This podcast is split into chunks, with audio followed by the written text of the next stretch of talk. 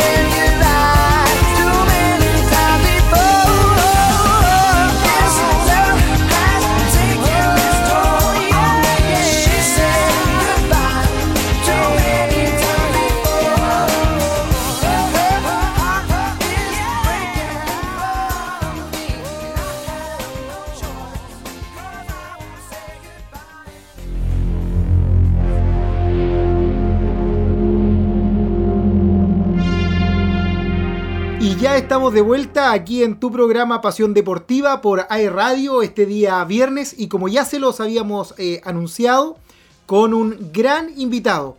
Hombre que tiene su historia aquí en Concepción, gran parte aquí en Concepción, también gran parte de su historia aquí en nuestro Duoc, pero también a nivel nacional.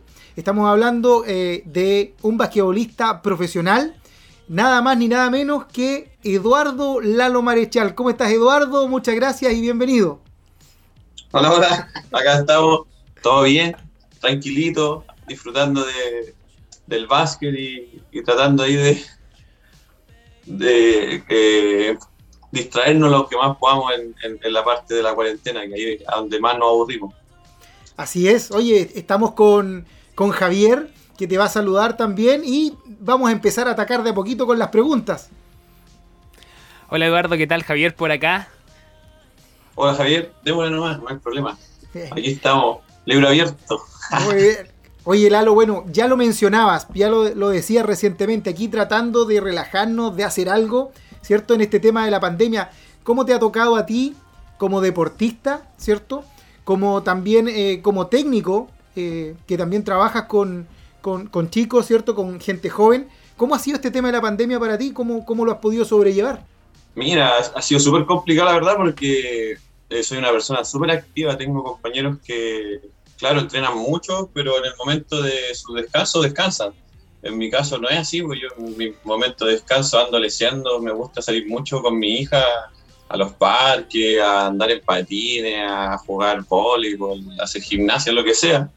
Y el tema de la pandemia no ha tenido bien encerrado, me ha costado bastante en ese sentido con mi hija más que nada, porque siempre era salir a disfrutar con ella y ahora tratar de distraerla en la casa.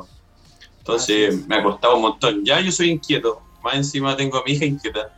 Entonces ahí teníamos, teníamos dos inquietos por uno ahí encerrados, entonces en ese sentido nos costó harto, pero ahí vamos aprovechando los permisos, tratamos de ir donde, donde mi suegra que ya tiene casa, que tiene patio y ahí podemos distraernos un poquito más y no estar tan encerrados en el departamento. Pero ha sido difícil, muy difícil, la verdad. Sí, sí, la verdad es que a, todos le, le, ha tocado, ¿cierto?, de manera distinta y tal como dices tú, si eres inquieto. Oye, inquieto desde niño, ¿cómo llegaste al básquetbol y a qué edad más, o menos? Eh, sí, muy inquieto, desde niño, desde, muy chico. Eh, bueno, mi, mi, vida en general ha estado ligada al deporte como de los cinco años. Eh, mis dos papás trabajaban mucho entonces, como vivía cerca del gimnasio Cerro Navia, eh, me inscribí en el club de fútbol ahí. Me acuerdo, como a los 5 o 6 años. Oye, ¿quién no ha partido en el fútbol primero, ah? Sí, por siempre, porque el deporte ahí eh, principal acá en el país, entonces todos sí. con el fútbol.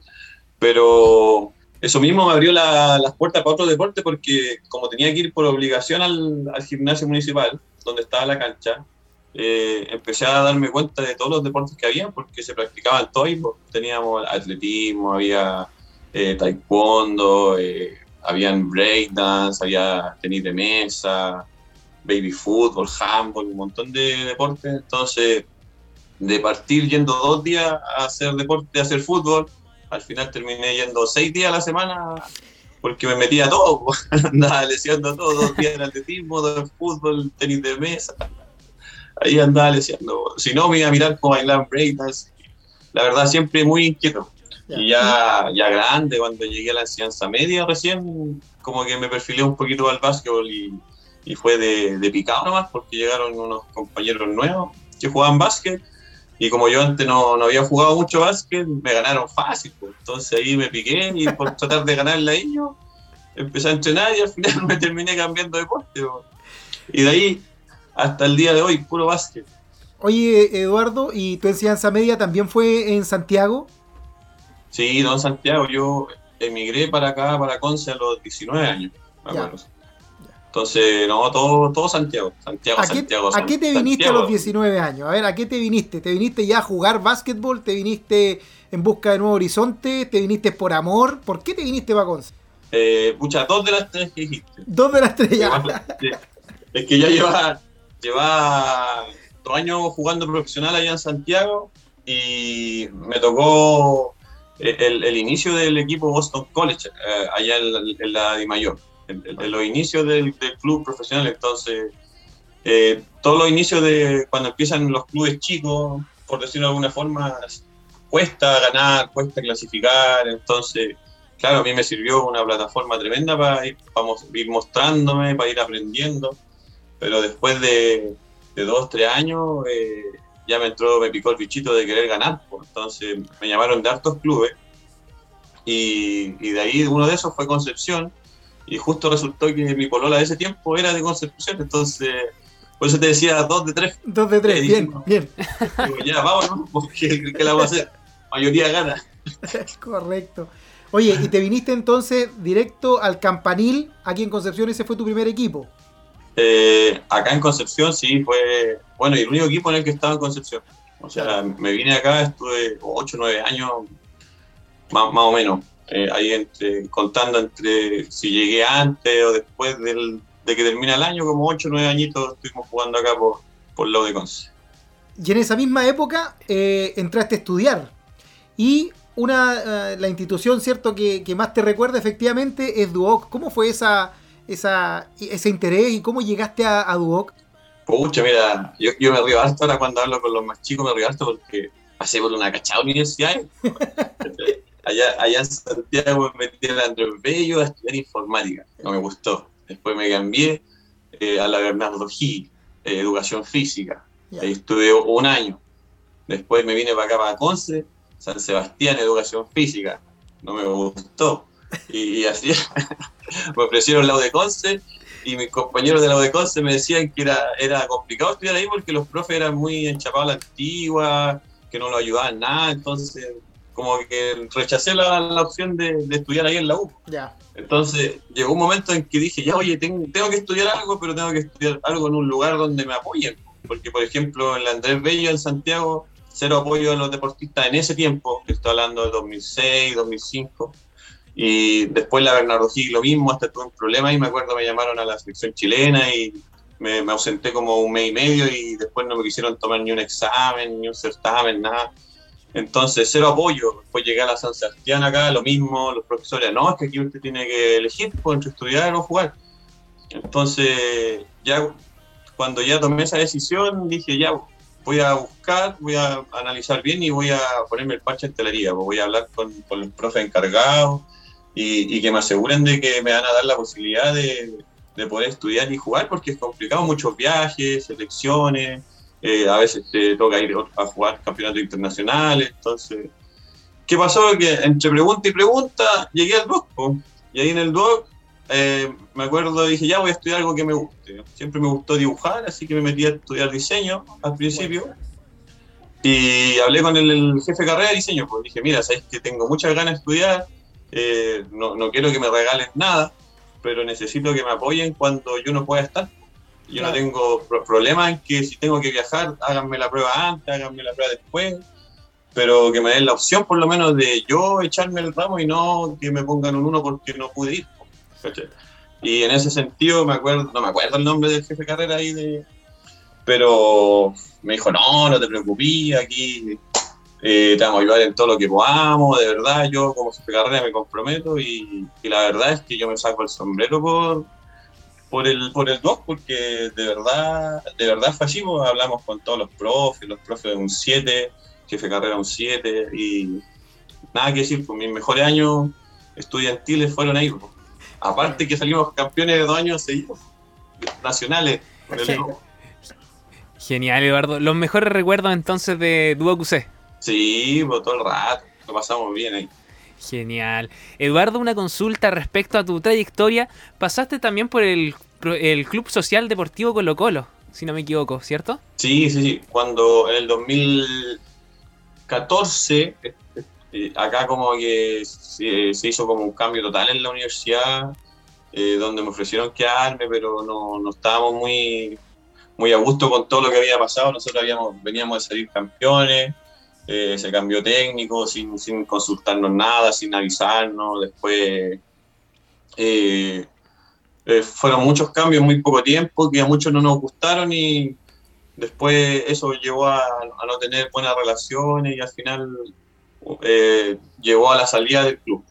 Y en esa salida alcancé a jugar un semestre por San Fernando y después de San Fernando llegué ahí a, a Colo Colo, que, que, que también es, son gratos recuerdos ahí en Colo Colo.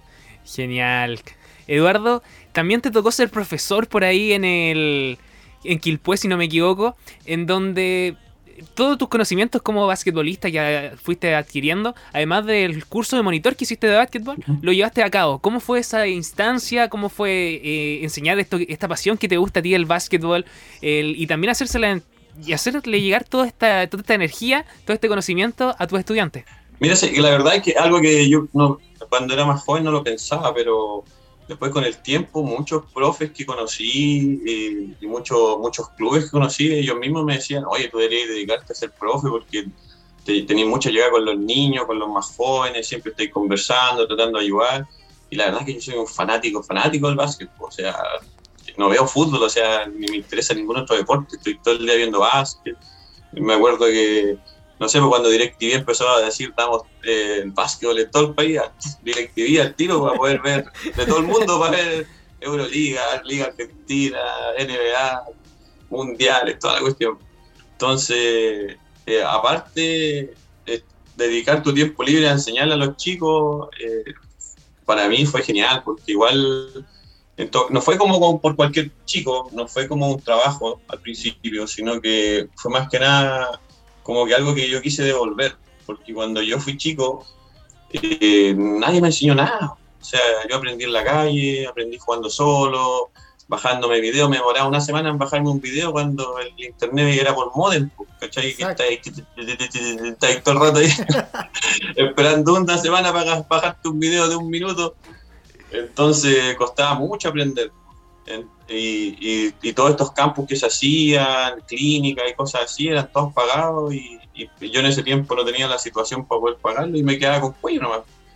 Entonces, mi, idea de enseñarle a los chicos fue como tratando de retribuir. Entonces, me enfoqué en los chicos que sí tenían ganas. Un día uno, uno de los chicos que conocí allá en fue me dijo, oh, el lo quiero aprender, me puede ayudar. Y dije, ya, pues.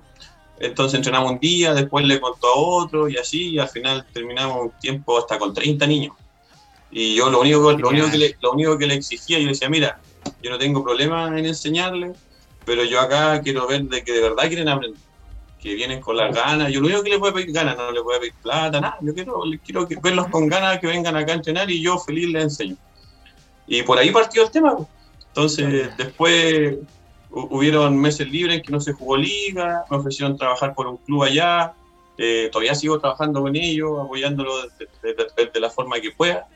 Y de ahí ya se, se ha ido como perfilando este tema de, ser profesor de, de básquet. Acá trabajé un poco cuando estuvimos en fase 2 en el verano, pero después con las cuarentenas que íbamos, veníamos, al final quedó todo ahí todavía en espera, pero ya eso ya está súper perfilado para, cuando me retiro. Genial, Eduardo. Entonces ya tienes pensado que te va a dedicar a ser quizá entrenador o también como profesor docente de, tu, de alumnos. Eh, sí, sí, o sea, yo creo entrenador todo el rato. Me encanta, como te digo, todos los chicos con los que trabajo me, me, dicen que, que, les gusta mi forma de trabajar, que les gusta cómo les enseño, que les gusta mi compromiso y, eso tú lo vais viendo, o sea, veis cómo se retribuye parte de ellos.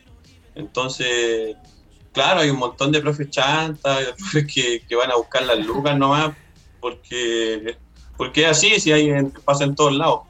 Pero, como digo, cuando uno lo hace como por, porque de verdad lo siente, los chicos te lo devuelven y, y, es imposible que te vaya mal porque los chicos ven todo, todo lo que tú entregas. Además que tu trayectoria como, como jugador claramente te avala, te hace más creíble y con mayor razón eh, con eh, lo que estás mostrando, ¿cierto? El hecho de tener vocación efectivamente de, enseñanza, de pasión también por el deporte. ¿Cómo fue la experiencia de ser seleccionado nacional, Eduardo? A ver, cuéntanos eso, que es un grupo tan pequeño que llega a, esa, a esa cima a esa elite. Eh, ¿Cómo es esa experiencia? ¿Cómo lo viviste? Pucha, no. Hay, distintas etapas, la verdad, porque yo me acuerdo a los 17 años tuve mi primera sub-21. Entonces me llamaron a la selección chilena sub-21 y yo creo que esa fue la mejor de todas. Porque estás recién como metiéndote al, ámbito profesional, estás recién experimentando el tema de una selección, de representar a tu país, eh, de viajar con, tus compañeros, ver otro, otros equipos que, que juegan a, un nivel mundial prácticamente. Entonces, la primera lo disfruté mucho, mucho, mucho, mucho. Y eso fue como cuando tenía 17, imagínate, en el 2002, 2003, por ahí. Y claro, esa fue un éxtasis. O sea, ir, participar, ver toda la parafernalia, parafernalia que acá no se ve. Imagínate llegar allá, luces, bailarines, eh, mascota, DJ, todo ahí prendido al máximo y, y, acá acostumbrado a la presentación americana y nada más. Claro, claro. todo medio frío, con poco ambiente. Claro, entonces la primera vez fue muy buena. Después ya me tocó la primera adulta cuando tenía 19, 20 años. Y, claro, ahí ya vas cambiando. La, imagínate, la primera era sub-21, entonces puros cabros de tu edad, donde la pasáis bien. Después ya llegáis a la adulta, donde tenéis que ir y, rasparte el lomo, si no, no tenéis ni una, ni una posibilidad de estar adentro. Claro. Entonces ahí fue totalmente distinto, ya como uno va en una parte, una parte más como ya profesional, como más trabajo, como más, más preocupado de, hacer tus cosas bien, de, escuchar a tus compañeros, a tu entrenador, más que disfrutar como la primera. Entonces ahí, ahí, van cambiando. Pues. Ya después va bajando ese éxtasis, uno quiere participar porque sabe que se va a enfrentar a los mejores de Sudamérica, ahora último que se, sumó en la clasificatoria equipos de toda América, que te enfrentáis a, a, tipos de, los reconocidos mundialmente, entonces a uno ya va, tratando de escalar y de, ir midiéndose con estos con estos individuos que tú sabéis que tienen un nivel altísimo, entonces van cambiando las etapas de selección por ahí. Así es, así van cambiando las etapas en todo y tal como lo hablábamos en un principio y tus inicios, volviste a casa. Quizás el equipo en el que más años has jugado, y, y quizá en el que tal vez tienes eh, grandes recuerdos también, al igual que todos los clubes como lo han mencionado. Pero ¿cómo fue esto de volver a la Udeconce? ¿Cómo se dio y cómo te sientes? La verdad es que súper bien. Eh, hace tiempo que no me sentía tan cómodo en, un equipo. Yo creo que eh, cuando yo estaba acá antes, me acuerdo que hice una entrevista y me dijeron, Lalo, ¿cómo te proyectas tú en la Udeconce? y mi respuesta fue clara y precisa, o sea, y instantánea. Mira, yo si me puedo quedar acá hasta retirarme acá, me quedo acá. Pero uno nunca sabe lo que va a pasar en el camino, pues, entonces después pasaron todos estos problemas de que se cambió gente, que se, se, nos pasó a llevar, se nos pasó por encima, etcétera, etcétera, y tuvimos que tomar otro camino. Ahora eh, es totalmente distinto porque no está esa gente con la que uno tuvo todo eso, esas diferencias, hay una directiva nueva, directiva que uno igual conoce porque igual hay gente involucrada del básquet, entonces que están en, otra situación, con, con otro objetivo y, veis que está armándose bien igual que antes. Y tenía un grupo joven, un, grupo bueno donde la pasamos bien, donde nos exigimos, donde entrenamos, donde eh, vamos todos a ganar. Entonces, la verdad es que lo estoy pasando súper bien, súper bien en esta, en esta vuelta como que cero presión, lo único, que quiere uno es jugar y dar el 100% y tratar de apoyar al equipo, eh, ayudarlo a ganar de la mejor forma. No, no hay intereses personales, entonces, no, súper bien, súper bien la verdad. Bueno, y lo otro que tengo a mi hija yo creo que igual es un plus gigante, porque antes viajaba toda la semana a verla, el cansancio de, de pegarte esos piques largos, 5 o 6 horas en auto, por un día, después volver en cambio, ahora tenerla acá todos los días, disfrutarla, yo creo que igual eso se suma a la cancha. Entonces, yo creo que por eso también la estoy pasando tan bien. A lo mejor si no la, tuvieras, no la tuviese cerca, sería distinta la cosa. Justamente, Eduardo. Eduardo, tus metas eh, personales y también tus metas con el equipo de la UDECONCE, ¿qué es lo que esperas lograr?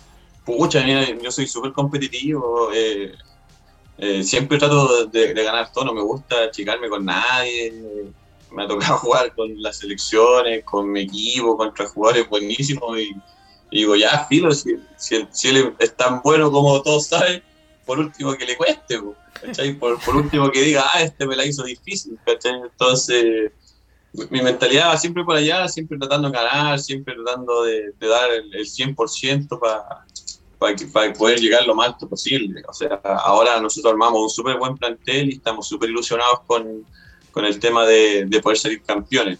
Entonces nos quedamos ahí a un pasito en la Copa Chile, que nos quedamos segundos, pero igual eh, nos quedamos tranquilos porque habíamos tenido muchos lesionados, eh, dimos la ventaja de, jugar con puros nacionales, que había que tener, había la posibilidad de tener un extranjero, nosotros no lo teníamos.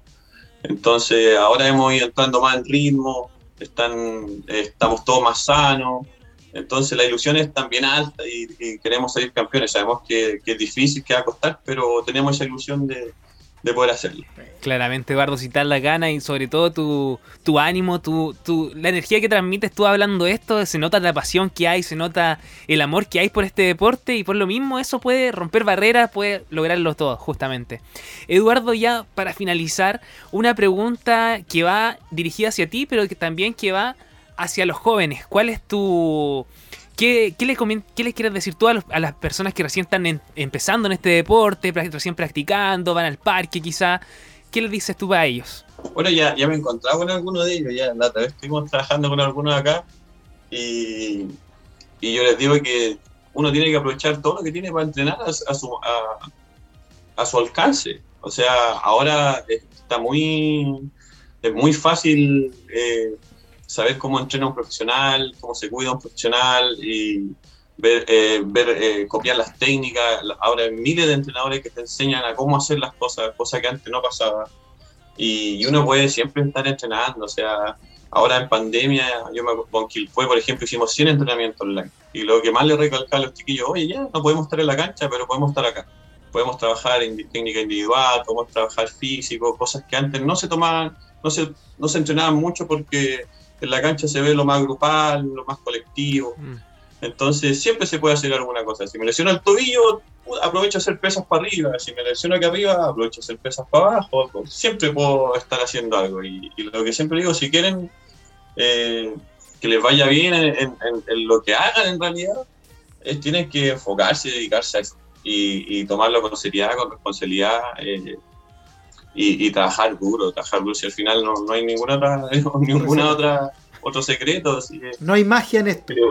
Al, que le gusta es fanático y está ahí, está ahí, está ahí, y en algún momento le llega su oportunidad y ahí uno tiene que estar listo para aprovecharla. Oye, Eduardo, interesantísima y apasionada conversación.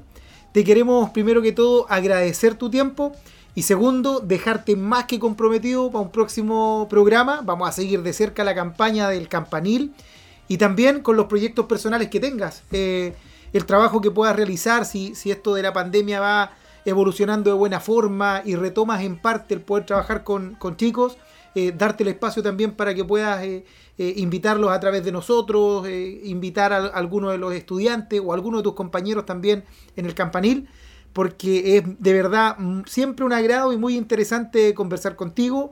Tal como lo decía Javier, la pasión, el cariño está pero completamente demostrado y como persona extraordinaria, así que por mi parte, un abrazo gigante, Eduardo. Muchas gracias por tu tiempo. Y no va a ser la última, te vamos a volver a molestar para que nos acompañes. Sí, bueno, no hay problema. Yo, como les dije al principio, yo, mientras se pueda, un libro abierto acá, siempre disponible.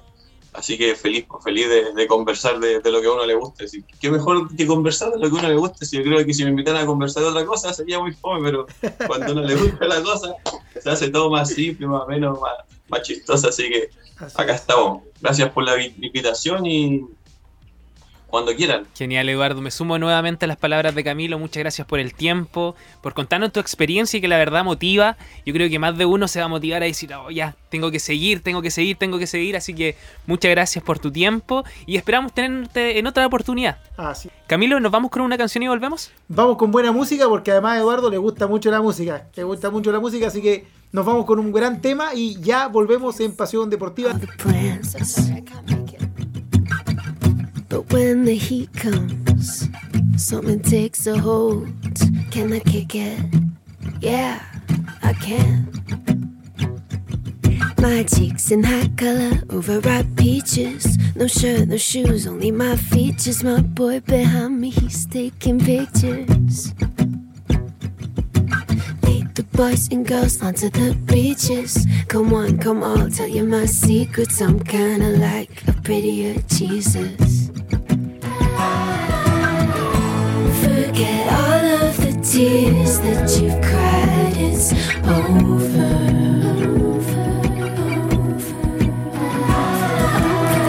It's a new state of mind. Are you coming, my baby? Acid green, aquamarine. The girls are dancing in the sand. And I my cellular device in the water. Can you reach me? No, you can't. my cheeks in hot color, overripe peaches. No shirt, no shoes, only my features. My boy behind me, he's taking pictures. He's taking pictures. Lead the boys and girls onto the beaches. Come on, come on, tell you my secrets. I'm kinda like prettier Jesus. Turn it on in a new kind of bright. It's solar. Solar, solar, solar, solar. Come on and let the bliss begin. Blink three times when you feel it kicking in. That's